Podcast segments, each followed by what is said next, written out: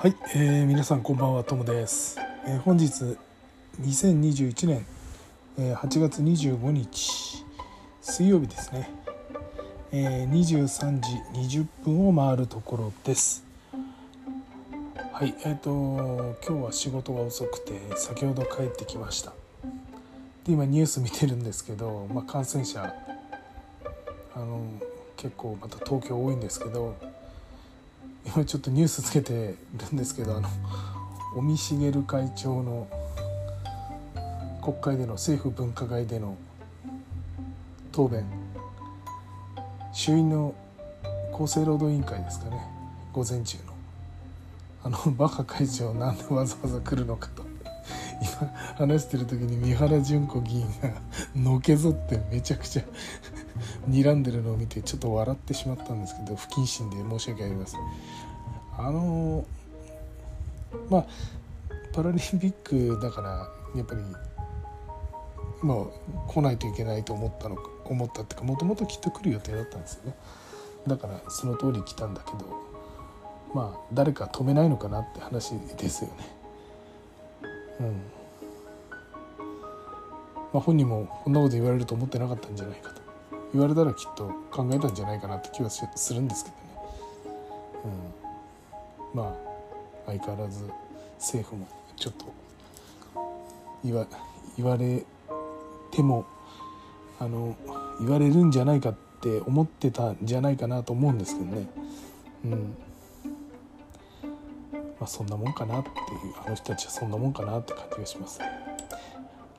ということで、えー、すいません、えー、本日も、えー、入門サイバーセキュリティスタートしたいと思います。え、まずは脆弱性の関係です。えっ、と3件ニュースが入ってます。えっ、とまずあの1件目がですね、OpenSSL1.1.1 これなんだろう？1.1.1L ですかねをリリースしたというニュースです。えー、こちらの方をねあのアップデートするようあの求め求めてますので、えー、OpenSSL の すみません OpenSSL の、えー、詳しくはホームページをご覧いただければと思います。えっ、と一応2件の脆弱性を修正したとなってます。えっ、と2件目です。えーと以前からお知らせしている Pulse Secure Connect ですねを侵害するマルウェアレポート5件を公開したとこちらアメリカ政府から、え、レポートが出ています。これはあの解析結果ですね、えー、出ています。えー、っとですね。まああんまりえー、っとあ目新しいところないんですけど実はあの7月に13件のマルウェア解析レポートを CISA え、アメリカサイバーセキュリティインフラストラクチャーセキュリティ庁ですねこちらの方から出してます。公開してます。でこれに加えて新しく8月、にですね、えー、解析結果を出してる。8月に解析結果を出したというものですね。はい。なんか今回はえー、っとそうですね。あの Pulse Secure Connect についてえー、っともともと現地時間8月2日に6件の脆弱性を修正したセキュリティアップデートをリリースしているということなんですけれども、えー、っと今回新たに5種類の、えー、マルウェア解析レポートを、えー、リリースしたということです。あのちょっと僕もまだそんなに読み込んでないんですけれども、えー、CISA のですね、え、ホームページを詳しくあの載ってますのでご覧いただければと思います。えー、と最後です脆弱性関係最後です。えー、クラウド型 WF、えー、スキューティムっていうんですかね。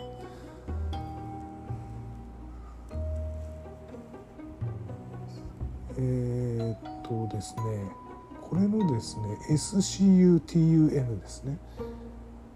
なんて読むんだろうちょっと使ったことないんで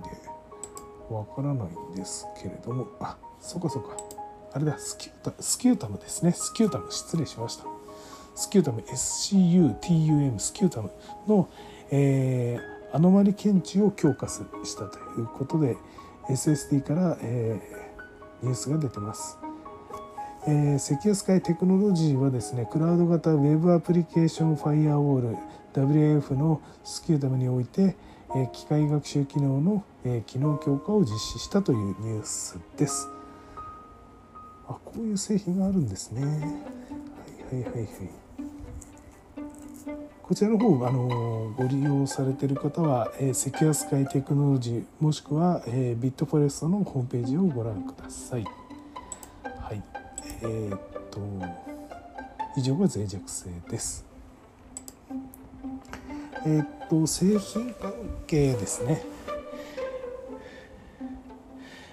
えー、っとまずですね2件ありましてちょっと久しぶりなんですけどインターセーフ ILP に、えー、新版が出たとファイル持ち出し時に個人情報をチェックする、えー、というあのニュースが入ってます。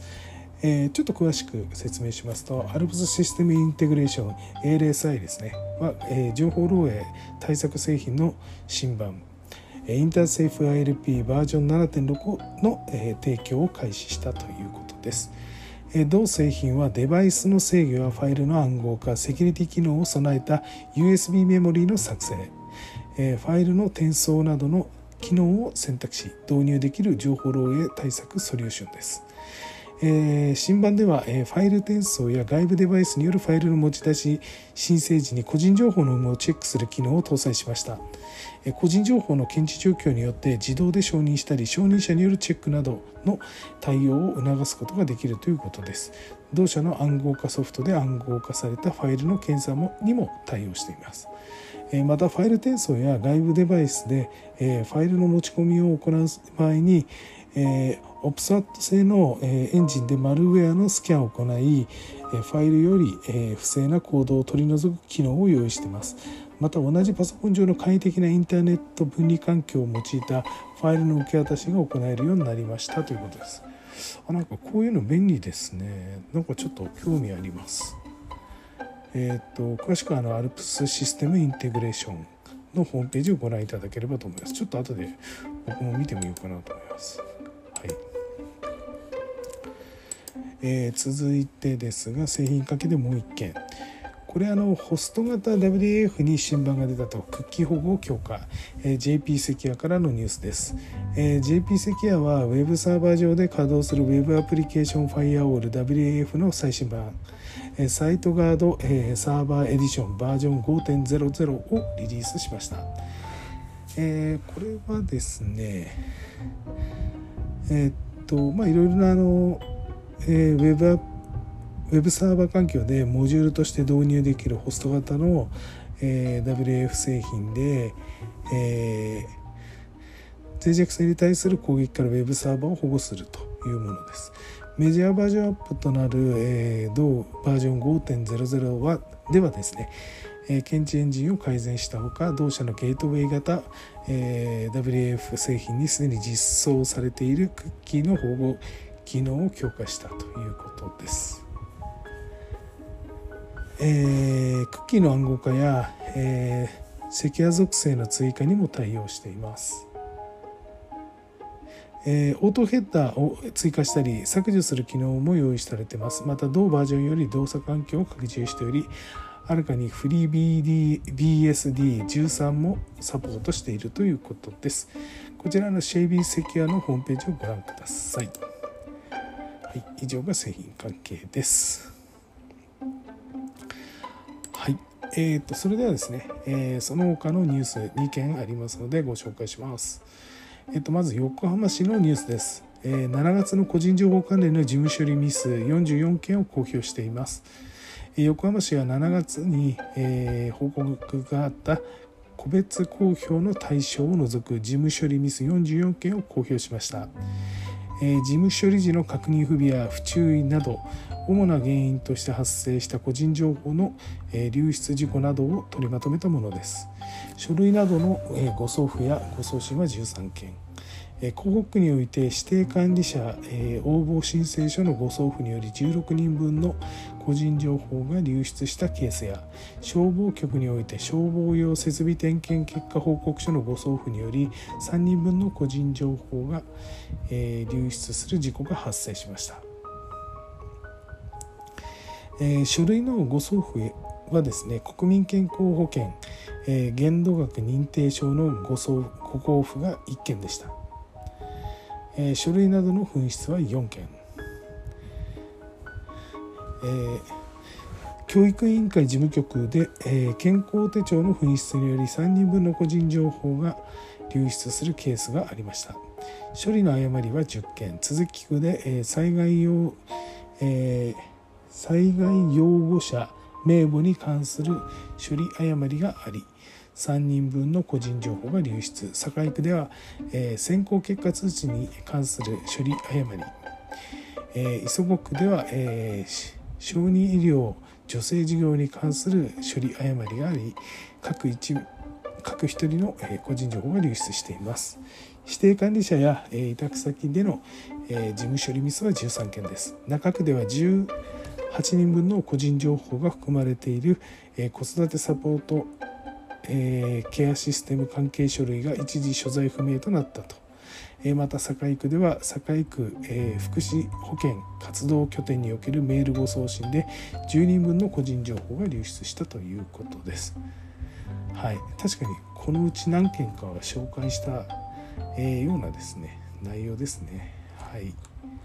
ま横浜市ってこういうのを公表してるんですね。みんなやってんのかな？市役所って。ちょっとあんまり記憶ないんですがその都度はやってるんですけどなんか月のまとめとかやってるんですかね。ちょっと僕あんまり意識がなかったんですが。はい。ということですね。はい。で最後です今日。えー、っとですね。光通信サービスの顧客情報を契約法人に誤送信したと。これ三つ鱗、えー、ヴィッセルという会社ですね、えー、LP ガスや石油製品を販売している三つ鱗ヴィッセルは、えー、同社の光通信サービス三つ鱗光の契約企業1社に、えー、顧客の個人情報を誤って送信したことを明らかにしました、え、同社によれば7月29日18時ごろえ契約先企業に、え請求明細をメールで送信する際請求明細のチェックに使用していた顧客情報5259件を誤って、え送信するミスがあったということです。氏名住所電話番号請求金額などが含まれています。7月31日に問題が判明。5、えー、誤送信先に送付した、えー、個人情報の削除を依頼。8月2日に全てのデータが削除済みであることと誤送信先以外の第三者に流出してないことを確認しました。同社では対象となる顧客に対し個別に連絡して謝罪しました。また8月10日総務省に報告を行ったということです。はい、えー、以上がですね本日のニュースになります。えーと今日なんか脆弱性とか製品サービス関係ですね。あとニュースもえー、っとまあ誤送信とか、まあ、なんかそんな感じが中心ですね。なんか珍しく不正アクセスに関係のニュース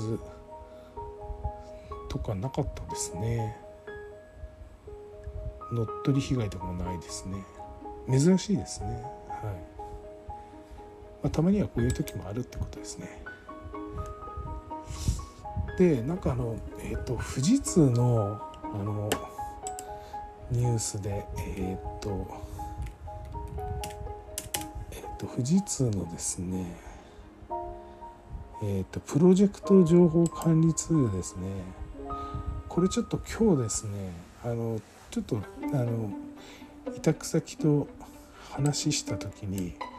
これ結構やばいっすよみたいな話あのしてたベンダーさんがいてあのどうやら僕これ使ったことないんですけれどもこのプロジェクト情報共有ツールって結構古いらしいんですよね。もともとなんか富士通の社内とか富士通のまあ取引先っていうか発注元発注元発注先発注先じゃない発注元か、まあ、こういったところでプロジェクト管理する時に使ってたものでそれがだんだんだんだんこう商品化していって、まあ、あるサーバーにこういったものを格納して、えー、まあ、共有化するみたいなね情報共有するみたいなものだったんですけどどうやらですね2段階認証とかないらしいんですよ。なんかえー、っとトップページに ID と、まあ、パスワード入れると入れるらしいんですね。でところがあのなんか富士通から謝罪の連絡とあと今こういう状態ですってことであのなんか連絡が来てたらしいんですけどその中にちょっと気になる言葉があるんだっていうことで、まあ、そういう簡単ななんかあの2段階認証もやってないようなあのシステムであるっていうことにあのまあ驚きを持ったわけなんですがもう一個今の時点でですねなぜ ID とパスワードが盗まれたか分かんないらしいんですね。自分たちの製品なのにでしかもあのなんかポットででこう作ったわけではないんですよね。昔から自分たちも使って長年まああの当然あのなんていうんですかね。あの自分たちも使ってきていろいろ改善とかしてきたんだと思うんですけどその情報共有ツールがからなぜ ID パスワードが盗まれたかいまだにわからないってこれどういうことなんだろうねなんて話してたんですね。なんかどっかにセキュリティフォールがあるんじゃないかって考えるのがあの普通なんですけどそれにしては時間かかりすぎてるよねということをちょっと今日ね話してましたこのニュースが最後に出たのがうんとお伝えしたのが6月の16日だったんですね。僕の方で。えー、っと総務省の最後は総務省のデータがちょっと出て出ちゃったねみたいな話をしたんですよね。うん、なんか結局システム総務省のシステムの情報が富士通から流出してましたと過去ログの調査で判明っつっておこれびっくりだねみたいな。であと成田空港とか内閣サイバーセキュリティセンターニスク国土交通省外務省こういったところで漏れてるんだけど結局なんかよく分かんないみたいですね。なんかなんだかよく分かんないでいいのかどうかちょっと分かんないですけどうんなんか大丈夫かなって感じですよね。便利なようでこういうことが起こるとちょっと困っちゃいますよね。うん、まあそんな話を今日ちょっとしてました。まあなんか情報共有ツールとかうんなんか盗まれてもおかしくないのかな。あ盗まれておかしくないっていうか盗まれるリスクがあるんだろうね。こういうシステム便利だけどねなんていう話をして。うんまあ、僕らちょっと手作業でやってますんで。いろんなことをちょっと時代遅れなんですけどそっちの方が実は安全だったりもするわけでなかなか難しいですね一長一短ありますねっていう話をしてました。はいということで、えー、本日の収録は、えー、これで終わりにしたいと思います。えー、隙間時間に聞いていただけるとありがたいです。はい、それではあと2日ですね。木金頑張れば、えー、休みですね。僕は、えー、日曜日出勤でそのまま連続でえー、っとあそうそう。えっと日曜日出勤で土曜日も次の土曜日も出勤なんですよね。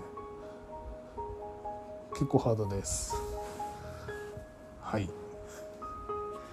なんかね休めないんですよね。忙しくて。いろんな仕事が舞い込んできてはい、ということで皆さんまた明日お会いしましょう。さよなら。